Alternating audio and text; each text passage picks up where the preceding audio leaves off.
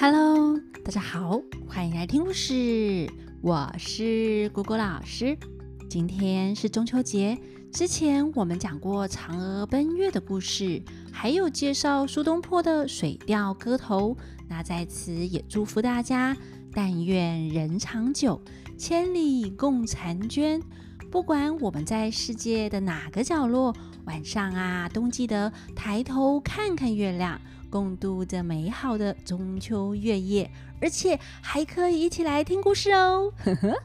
那今天一起说故事的是曼曼和乐乐小朋友。谢谢曼曼和乐乐用自己的零用钱赞助了十个故事，哎，姑姑老师啊，既感动又害羞啦。很谢谢曼曼和乐乐这么喜欢听故事哦，也是一路追故事，追追追追到最新的进度呢，赞赞赞啦！那姑姑老师也做了姑姑旗送给也是好可爱的曼曼和乐乐，希望曼曼和乐乐收到的时候也会很开心哦。那今天就继续来讲《西游记》的故事，今天要讲的是蜘蛛精。上一次说到唐三藏他们来到了黄花观，没想到这里的道士却是那盘丝洞妖精们的师兄。得知妖精们被欺负啦，要出手对付唐三藏他们呢。妖精们本来以为哎要开打啦，但道士却说不用打，一打三分低，他自有办法。那些妖精们就跟着道士一路进到房间里。道士取来梯子，转过床后，爬上了屋梁，拿出了一个小皮箱下来。那小皮箱上面啊，有一把小铜锁给锁住了。道士呢，就从袖子里拿出一条鹅黄色的手帕，手帕上系着一把小钥匙，用这钥匙啊，咚开了锁，取出一包药来。这个药可不是普通的药哦。乃是用山中百鸟的鸟便便炼制而成，用铜锅熬煮一千斤才能够熬出小小的一勺。这一勺呢，再继续的炼制，才能够炼出三分哦，就大概是一公克啦。然后啊，还要拿去炒，哎，再重重的炼制烟熏，精心制作而成的毒药。要是吃上这么一丁点，马上啊就要见阎王啦。道士对这七个女妖精说：“妹妹，我这宝贝要是给凡人吃，只要那么一咪咪，吃下肚就会死；要是给神仙吃，也只要三咪咪就会挂。这些和尚呢，只怕也有些神通，必须用三咪咪。快拿秤来！”其中一个女子急着拿了一把秤来。道士啊，就精准的算好药量，又拿了十二颗红枣，把那红枣啊掐破一点点，都抹上一咪咪，分别装在四个茶杯里，又把两个黑枣呢放到另一个茶杯，把这些茶杯呀通通放到托盘上，对着女妖精们说：“等我去问他，不是唐朝来的就算了，要是唐朝来的，就叫小童来换茶。”你呢，就把这些茶让小童拿出去，只要吃了，个个身亡，就替你报了仇，解了烦恼也。七个女妖精都感激不尽了。那道士就换了一件衣服走出去，请唐三藏他们又回到大厅坐下，对他们说：“老师傅啊，莫怪，刚才我去后面吩咐小徒，叫他们挑些青菜萝卜。”安排一顿斋饭来招待，所以失陪一下。唐三藏说：“平生什么都没带，就进来拜会了，怎么还敢劳烦您呢？”道士就笑着说：“啊，你我都是出家人，何必客气呢？敢问老师傅是从哪里来的？到这里又是有什么事呢？”唐三藏说。平生乃是东土大唐皇帝派去西方取经的和尚，刚才路过这里，所以进来参拜。道士听啦，就满面春风的说：“老师傅乃是往西方辛苦取经的圣僧，贫道不知，有失远迎，恕罪啊，恕罪！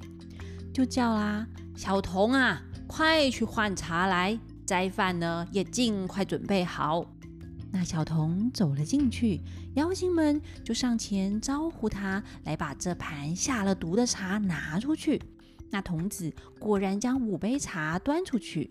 道士就连忙双手拿一个装有红枣的茶杯递给唐三藏。他看猪八戒啊身体胖大，就以为是大徒弟。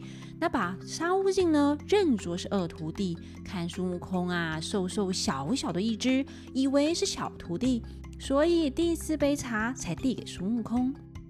那孙悟空眼尖呐，接了茶杯，看到盘子里剩下的那杯茶是装两个黑枣，他就说。先生啊，我和你换一杯。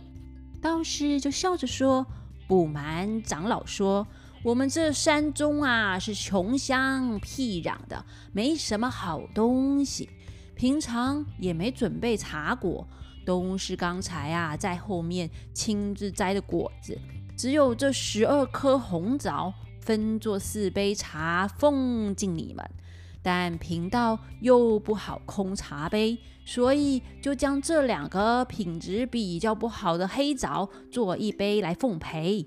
这乃是贫道对你们恭敬的心意呀。孙悟空就笑着说啦：“哈，说哪里话？你是住家里的，怎么说自己穷啊？像我们这种每天赶路的行脚僧才是穷呢。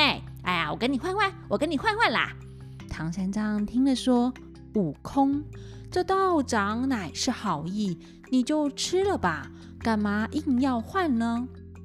那孙悟空啊，没办法，就左手接了，右手盖住，看着他们。话说那猪八戒呢，一来饿了，二来也渴了。他本来就是个食量大大的，见那杯子里有三个红枣，就拿起来啊。的一口吞进肚子里，师傅也吃了，沙悟净也吃下了。一下子，只见猪八戒，哎呀，脸呢都变色了；沙悟净啊，满脸流泪；唐三藏也口吐白沫，他们呐，通通坐不住，扑通的昏倒在地了。孙悟空知道这杯子里有毒，就把茶杯往道士的脸上甩过去。道士啊，袖子一挥，啪！就拍掉了，把杯子呢扑当的摔了个粉碎，生气的说：“你这和尚十分的无礼，怎么把我的杯子都拍碎了？”孙悟空就大骂：“哈，你这个畜生！你看我们那三个人是怎么啦？我与你有什么仇？你却下毒弄倒我的人。”道士说：“你这个泼畜生，闯下祸来，你岂会不知？”孙悟空说。我们刚才进你门，也才聊了几句，哎，又没得罪你，哪里闯下什么祸啊？道士说：“你可曾在那盘丝洞里化斋吗？你可曾在浊垢泉洗澡吗？”孙悟空讲：“浊垢泉乃是七个女妖精，你呀，既然说出这种话，想必和他们一定有关系，一定啊也是个妖精。不要走，吃我一。”孙悟空就从耳朵里摸出金箍棒来，晃一晃的变大，往道士脸上劈头打来。那道士急转身躲过，取出一把宝剑相迎。他们两个啊叫骂对打，早就惊动里边的妖精了。他们七个一起出来，大叫：“师兄，小妹子来帮你！”孙悟空见了更生气了，双手抡着铁棒，使出浑身解数，滚进去乱打。只见那七个妖精，通通啊，啪的拉开衣服，露出了肚脐，做起法来，从肚脐眼里咕噜噜的尸神乱冒，搭起一个天棚，把孙悟空盖在底下。孙悟空见苗头不对，就翻身念个咒语，打个筋斗，砰咚的撞破天棚逃走了。忍着脾气，闷闷着在空中观看。见那尸神晃晃，穿穿道道，像是织布一样，一下子就把黄花观的楼台殿阁通通遮得无影无踪，都看不见了。孙悟空说：“厉害啊，厉害！之前是没和他们交手，只知道猪八戒跌了好几个跟头。”我师傅呢，和师弟又中了毒药，这伙妖精啊，都不知道是些什么来历。等我再去问问那土地公。孙悟空就降下云头，念了咒语，又把土地公啊给叫来了。那土地公战兢兢的跪在路旁，说：“大大圣啊，你去救你师傅的，怎么又回来啦？”孙悟空说：“哇，本来是救了师傅，往前走不远，就遇到一座黄花观，我们师徒进去看看啊。那观主啊迎接，本来还在聊天的。”却被他下毒弄倒我师父师弟，幸好我没喝那杯毒茶，使着棒子就开打啦。他却说出盘丝洞化斋、捉够全洗澡的事，我就知道那道士呢，一定也是个妖精啊，才和他对打。只见那七个女子统统跑了出来，吐放尸神。亏老孙我有见识，先逃走啦。我想你在这里做土地神这么久了。一定知道他的来历，他是什么妖精？老实说来，免打。土地公说：“那那妖精啊，到这里住不到十年。小神我三年前调查过，见到他们的本相，乃是七个蜘蛛精。他吐的那些尸神呢，就是蜘蛛丝啦。”孙悟空听了，十分欢喜的说：“哈，照你这么说，那简单呐。”你先回去，等我做法来降服他们。那土地公就先离开了。孙悟空又回到了黄花观外，将尾巴上的毛噗噗噗的拔下了七十根，吹口仙气，叫了一声“变”，就变作七十个小孙悟空。又将金箍棒吹一口仙气，又叫了一声“变”。也变作七十一条双脚叉儿棒哦，这个啊就像是超大只的水果叉吧。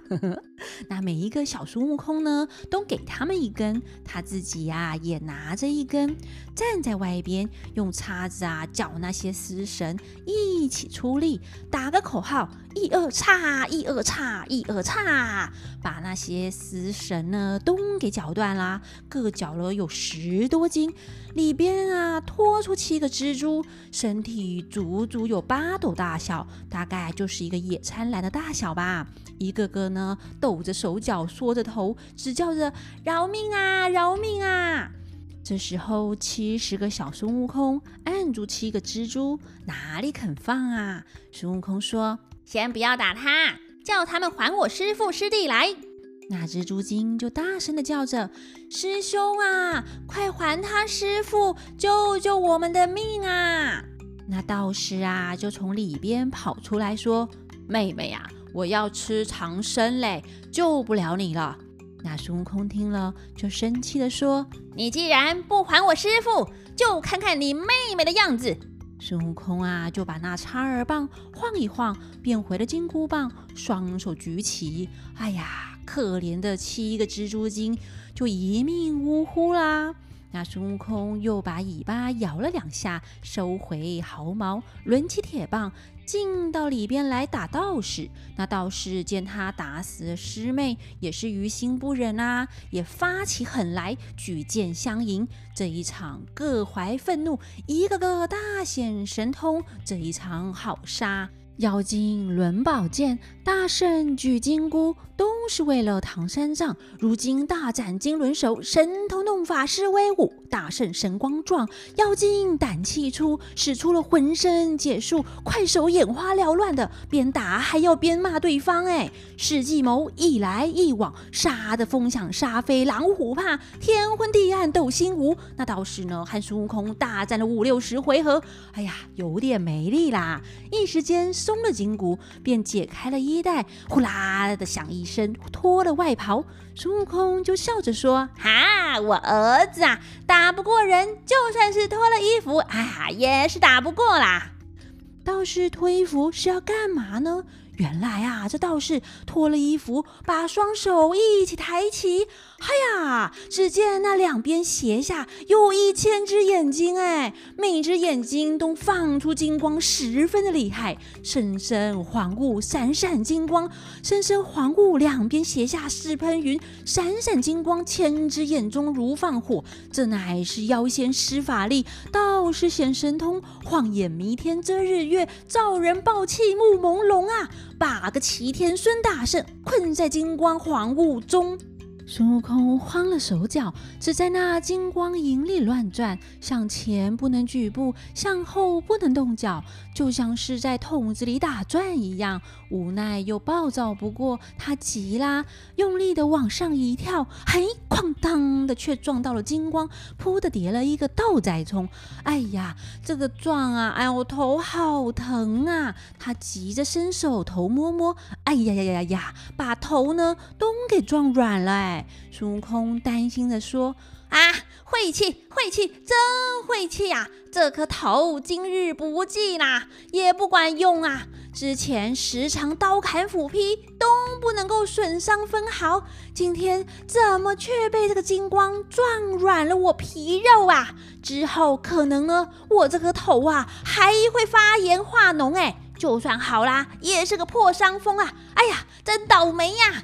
孙悟空又慌又急，心想：啊，前进不得，后退不得，左走不得，右走不得，往上呢又撞不得，该怎么好啊？啊，往下走他娘吧！那到底孙悟空能顺利逃出这道金光吗？我是曼曼，我是乐乐，欲知后事如何，想听下回分解，那我们就下回。